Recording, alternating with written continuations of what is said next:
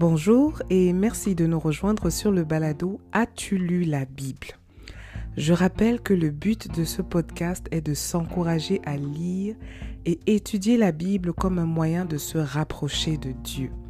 Aujourd'hui, nous continuons la série intitulée Études bibliques personnelles avec l'épisode 3. Alors, dans l'épisode d'aujourd'hui, nous voulons parler d'un plan de lecture comme nous avons commencé dans l'épisode précédent. Mais c'est un plan de lecture que j'ai personnellement découvert il y a un an. En fait, euh, plus qu'un plan de lecture, c'est une manière de faire, c'est une approche concernant l'étude de la parole de Dieu. Et pour être honnête avec vous, je pense que c'est l'une des choses qui a motivé euh, un peu plus mon désir euh, pour faire ce podcast. Alors, euh, je tiens aussi à dire que ce plan de lecture, ce que je vais partager aujourd'hui, en tout cas dans l'épisode, ça s'adresse vraiment à ceux qui ont déjà fait la Bible en un an un certain nombre de fois. Donc, je répète cette exhortation. Elle n'est pas pour quelqu'un qui commence sa lecture de la parole de Dieu, elle n'est pas pour quelqu'un qui débute, mais elle est plus pour ceux qui ont l'habitude des Écritures et qui justement à cause de cette habitude et de la familiarité qu'ils ont développée avec les Écritures ont comme l'impression de ne plus retirer de bénéfices de, leur, lecture quotidienne. Pardon. Donc, euh, il s'agit en fait de ceux-là pour qui lire la Bible est un peu devenu comme un exercice moral, ou alors comme une obligation de conscience, ou alors juste une bonne discipline sans plus. Ceux pour qui euh, l'étude de la Bible n'est plus un festin de la parole comme David qui se délectait continuellement de la parole de Dieu. Quand la Bible dit heureux celui qui prend plaisir à la parole et qui la médite jour et nuit. Et donc aujourd'hui, je veux m'adresser à ceux-là qui en fait sont comme moi, j'étais à, un certain moment, et qui se disent c'est assez, j'en veux plus. Alors, dans le plan de lecture donc, que j'ai intitulé, en tout cas qui s'intitule Plan de lecture en 7 ans, le principe est simple. En réalité, il n'y a pas vraiment une limite de temps fixée. Et la période de 7 ans, elle est juste indicative du principe en soi. C'est-à-dire que on ne se précipite pas. Dans ce plan de lecture, on cherche plus la quantité, on ne cherche plus à lire la Bible entière une trentième fois, mais on cherche plutôt à passer du temps dans chaque livre, on cherche à passer un temps de qualité.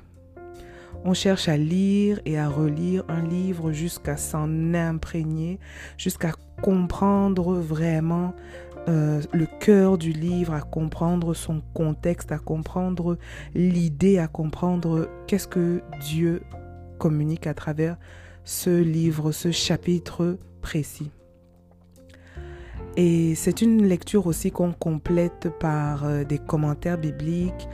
Euh, moi, j'ajoute des vidéos explicatives et j'ajoute d'autres supports pour, euh, pour étayer mon étude dans le fond, pour comprendre donc pourquoi ce livre est dans la Bible, qu'est-ce que Dieu voulait dire à ceux à qui le livre était destiné, qui a écrit le livre, à qui est-ce qu'il le destinait, quel était le contexte dans lequel l'ont reçu, ceux qui l'ont reçu, et qu'est-ce que Dieu enseigne à ses enfants à travers cela?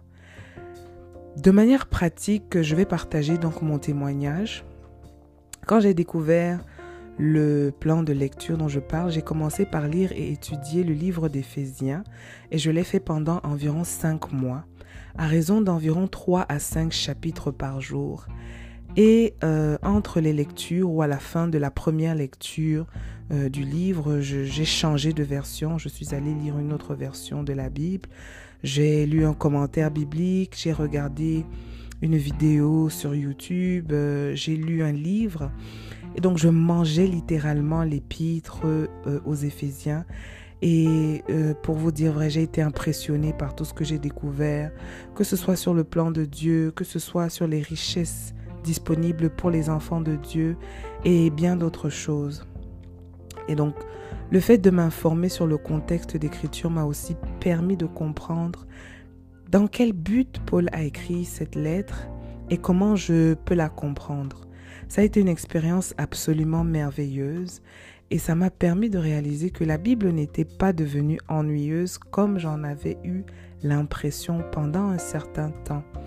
La Bible n'était pas non plus devenue voilée comme euh, j'avais l'impression maintenant de lire mais de ne plus comprendre.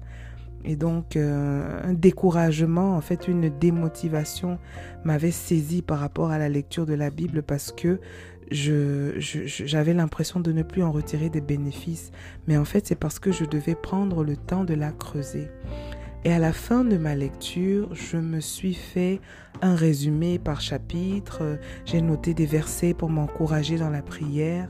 Et aujourd'hui, je sais que si je ne connais pas grand-chose de la Bible, j'ai au moins gagné une certaine compréhension du livre d'Éphésiens. Gloire à Dieu. Alors la Bible elle-même dit que nous périssons parce que la connaissance nous manque. Et c'est de notre responsabilité de creuser. C'est à nous que revient de sonder les Écritures afin de grandir pour mieux connaître notre Dieu et tendre vers la maturité chrétienne. Euh, on nous donnait souvent l'exemple que Jésus a tout payé, c'est vrai. Mais si par exemple je viens et je te dis, ben j'ai tout payé pour toi au restaurant, tu ne vas pas profiter de ce que j'ai fait si tu ne te lèves pas pour aller au restaurant, pour euh, aller dire, ben, Rebecca a payé pour moi, je viens manger parce qu'elle a déjà payé. Si tu restes chez toi, ce que j'aurais payé, ce sera en vain. Et de la même façon, le Seigneur a rendu toute sa parole disponible pour nous mais si nous ne faisons pas l'effort d'aller chercher les richesses qui sont dedans, c'est nous qui allons passer à côté. Alors pour toi qui ne veux plus faire une étude ou une lecture superficielle de la parole de Dieu, je te conseille de commencer ce plan. Euh, ça t'apportera beaucoup, beaucoup, beaucoup. Voilà, c'est tout pour aujourd'hui. Que le Seigneur nous bénisse et à bientôt.